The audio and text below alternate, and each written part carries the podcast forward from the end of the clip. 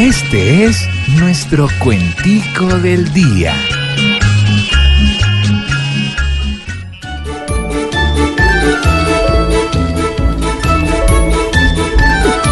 Aunque algunos lo ultrajen, otros le tienden las manos. Unos piden que lo bajen, otros que lo dejen sano. Aunque para los colombianos no es la mejor imagen.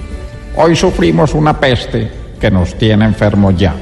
Disculpen que los moleste, pero hoy declaro acá, el país va como va por ministros como este. Como hoy todos están en contra del Carrasquilla, tendré que cambiar de plan de la forma más sencilla. O dejan de hacer gavilla o les voy echando a Iván.